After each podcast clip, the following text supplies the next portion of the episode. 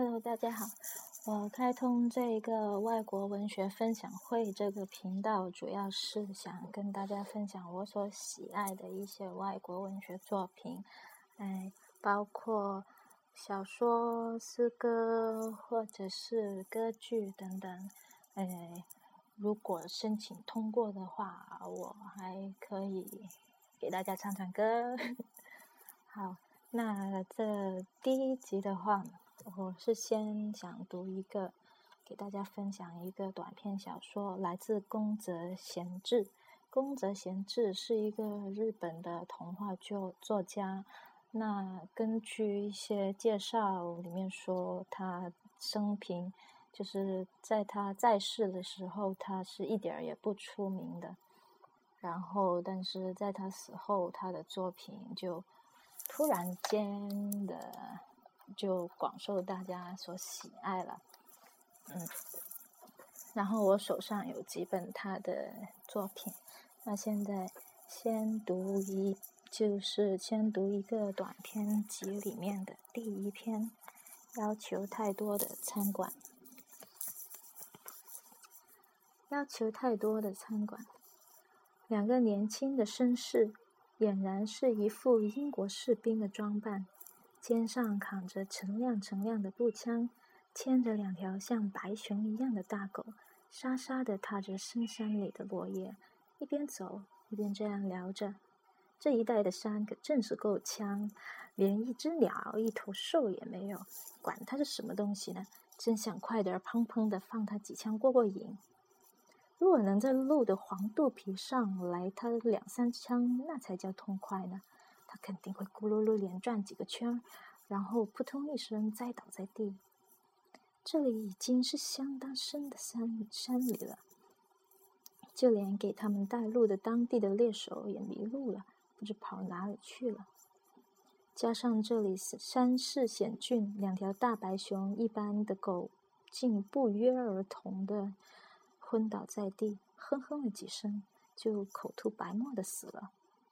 一个绅士走过去，翻了翻狗的眼皮，说：“这下我损失了两千四百元。”另一个绅士惋惜的歪着头说：“损失了两千八百元呢。”先开口的那个绅士脸一沉，盯着另一个绅士的脸说：“我想回去了。”“好呀，我也觉得又冷又饿，正想回去呢。”“那么我们就回去吧。”路上可以在昨天的那家旅馆里花上十元钱买些山鸟带回去，还有肚子呢，反正还不都是一回事。那么就往回走吧。可糟糕的是，他们根本就不知道该往哪个方向走了。风一下子刮了起来，草沙沙作响，树叶哗哗啦啦，树发出了咔咔的响声。我可能真是饿了，小肚子从开始，呃，小肚子从刚才开始疼的受不了。我也是一样，一步也懒得走了，走不动了。哎，这可怎么办呀？真想吃点东西，饿死了。两个绅士踩着沙沙作响的芒草，一边走一边这样说着。就在这时候，他们无意中一回头，发现了一栋别致漂亮的。洋房门口挂着一块牌子：“Restaurant 西餐馆，Wildcat House 山猫轩。”一看，正好这里还挺开化的，进去看看吧。可是奇怪，这种地方怎么会有？不过不管怎么说，总会有东西吃吧？当然有了，招牌上不是这样写着的吗？那就进去吧，我简直要饿昏过去了。两人在大门口站住了。只见正门是用白色的瓷砖砌成的，相当漂亮。随后是一扇玻璃拉门，门上写着几个烫金的字：“任何人都不必客气，请随便进。”这可把他们俩乐坏了。你看怎样？真是天无绝人之路啊！今天我们吃了一天的苦头，但最后还是碰到了这样的好运。这里虽说是一家餐馆，可是可以白吃一顿。看样子没错，不必客气，大概是这个意思。两个人推门而入，进门是一道走廊，玻璃门的背后又是烫金的字，这样写道：“特别欢迎胖客人和年轻的客人光临。”两个人一见到“特别欢迎”的字样，更加高兴了。哎，我们是特别受欢迎的人呐！我们可是两者兼顾啊！顺着走廊一直往里边走，又出现了一扇涂着淡蓝色油漆的门。这房子好奇怪呀，怎么会有这么多扇门？这是俄罗斯式建筑，寒冷地区和山里面的房子都是这个样子。当他们俩想正想推开那扇门时，发现门上写着几个黄字：“本轩是家要求多的餐馆，这点还请各位多多包涵。”看样子还挺时尚的，在这样的深山里真是罕见。这也没有什么奇怪的。东京的一些大餐馆，有几家是开在大街上的呀。两个人边说边推开了那扇门，只见门背后又写着：“要求是多了一点，请各位忍耐一下。”一个绅士皱了一下眉头：“这到底是怎么回事呀？”哎，一定是点菜的客人太多了，要花些时间。请客人原谅的意思吧。说的对，咱们还是快点进到房间里边去吧。真想快点坐下，可是烦人的是，眼前又出现了一扇门，门旁边有一面镜子，镜子下边放着一把长柄刷子，门上用红字写道：“各位顾客，请在此将你的头发梳理整齐，并把鞋上的泥土刷掉。”这倒也合乎情理。刚才在门口，我还真有点小瞧了这山里的山里的餐馆。看样子是家讲究礼节的餐馆，肯定是经常有大人物光顾。于是两人把头发梳理整齐，又将鞋子上的泥土刷掉。可谁知道，就在他们刚想把刷子放回板上的时候，刷子却忽然变成透明的，不见了。随后一阵风刮了进来。两人不禁同时打了一个寒战，互相挤到了一起，手忙脚乱的哐当一声打开了门房，走进里间。两个人只是想快点吃点热乎乎的东西，恢复一下体力，不然后果不堪设想。里面又出现了几个莫名其妙的字：“请把枪支和弹药放在这里。”一看，就在边上有一个黑色的台子。说的也是，岂能带着枪吃饭呢？一定是有什么了不起的大人物经常光顾。两个人卸下了枪，解下了子弹袋，放到了台子上面。又出现了一扇黑门，请摘下帽子，脱掉外套和鞋子。怎么办？要不要脱？有什么办法？脱吧！一定是个很了不起的大人物在里边呢。他们俩把帽子和大衣挂在了钉子上，然后脱了鞋，吧嗒吧嗒的走了进去。门背面写着：“请把钱包、领带别针、袖扣、眼镜以及其他金属物品，特别是坚硬的东西，通通放在这里。”门边摆着一个涂着黑漆的大保险柜，柜门敞开着，而且还准备了一把钥匙。哈哈。看来有一道菜是要用电的，所以金属类物品有危险，特别是尖锐的东西，是这个意思吧？是吧？这么说，走的时候要在这里付钱啦？看来是这么回这么回事，肯定是这么一回事。两个人摘下眼镜，又取下了袖扣，然后通通放进了保险柜里，咔嚓一下上了锁。没走几步，眼前又出现一扇门。门前放着一个玻璃缸，只见门上写着这样一行字：“请用罐子里的奶油好好的涂在脸上和手脚上。”他们一看，玻璃缸似的罐子里果然装的是奶油。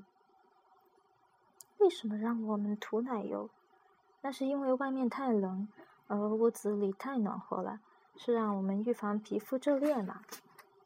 里面一定是来了一位很了不起的大人物。没准儿在这里，咱们还能结识贵族呢。两个人用缸里的奶油涂了脸，又涂在手上，最后把袜子脱了涂到了脚上。可奶油还有剩余，于是他俩干脆装着往脸上抹的样子，偷偷的把奶油全舔掉了。当他们迫不及待的推开那扇门后，又见门被写着：“奶油涂好了吗？耳朵上也涂了吗？”又有一只小玻璃缸摆在那里。对啦，我忘了涂耳朵，好险呀，差点让耳朵裂开了。这里的主人可真是想得周到呀。是啊，真可谓无微不至呀。不过我只想快点吃点东西。这没完没了的走廊，什么时候能走到头啊？说着，眼前又出现了一扇门。饭菜马上就好，用不了五十五分钟，马上就能吃了。请赶快将瓶中的香水洒在你的头上。门前摆着一个金光闪闪的香水瓶，两个人将瓶中的香水哗哗的洒在了头上。谁知那香水有一股臭味儿。醋味儿，这香水怎样有一股醋味儿？怎么回事？大概是弄错了，肯定是女佣感冒了，错把醋装了进去。两个人推门而入，门背面写着这样两行大字：“各种要求太多，让您烦心了吧？让您受委屈了。这是最后一条了，请您用罐子里的盐把您的全身彻底的揉一遍。”果然，面前摆着一个雅致的蓝色陶瓷罐。事到如今，两个人才惊愕地看清了对方那涂满奶油的脸。不对劲儿呀！我也觉得有点不对头。所谓的要求多，原来是向咱们提出要求啊！我想，这家所谓的西餐馆，不是让人的……呃，sorry，不是让来的人吃西餐。而是把来的人做成西餐吃掉，就是这么回事。那也就，这这就是说，我我我们这个绅士已经哆哆嗦嗦的讲不下去了。那那那咱们，哇！另一个绅士也哆哆嗦嗦的说不出话来了。他一个绅士哆嗦的想去推开身后的门，谁知门却纹丝不动，里面还有一道门。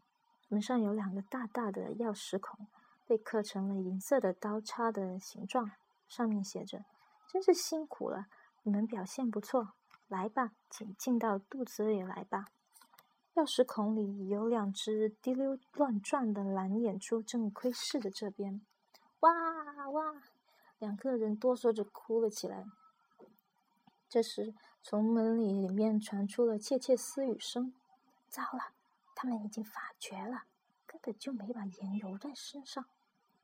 那还用说？都怪托儿的说明写的不高明，什么各种要求太多，让心烦了，什么让您受委屈了，净写些傻话。管他呢，反正咱们连根骨头也捞不着。说的对，不过话说回来了，那两个家伙如果不进到这里来，可就是咱们的责任了。叫叫他们吧，叫吧。喂，客人们！快请进，请进，请进！碟子都洗好了，菜叶也已经用盐揉过了，就等你们进来和青菜一拌，再盛到雪白的盘子里了。快请进啊！嘿，请进，请进！你们是不是不喜欢色拉呀？要不就点火来油炸吧。总之，先进来吧。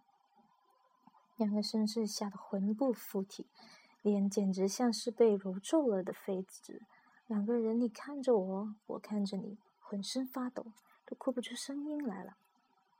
里屋传出来扑哧扑哧的笑声，接着又传出了叫喊声：“请进，请进！”哭得那么伤心，好容易涂上去的奶油，不是都被眼泪冲掉了吗？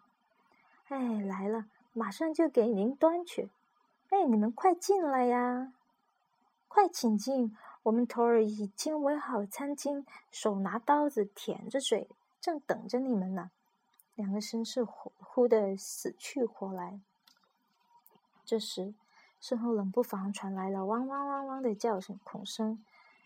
原来是那两条像白熊似的大口大狗破门而入，钥匙孔里的眼珠子一下子就不见了。两条狗喘息着在屋子里转了几圈，然后“汪”的叫了一声，便猛地冲向另外一扇门，门“砰”的一下被撞开了，两条狗如同被吸进去一样冲了进去。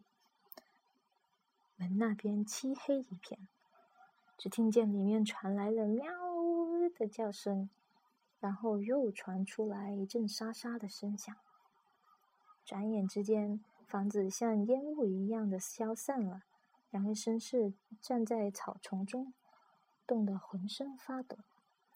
在四在朝四周下里一看，原来他们的上衣、鞋子、钱包以及领带、别针，不是挂在那边的树枝上，就是丢在了这边的树底下。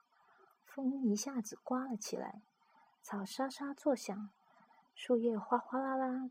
树叶发出了咔咔的声响，狗又吼叫着跑了回来，跟着传来一声叫喊：“老爷，老爷！”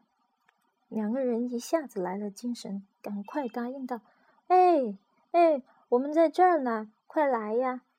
只见头戴筛帽的当地猎人拨开草丛跑了过来，他们俩这才松了一口气。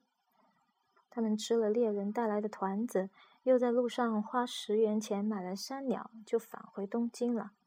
但是，即使是回到了东京，泡了热水澡，两个人那如同废纸一样皱巴巴的脸，再也无法恢复成原来的样子了。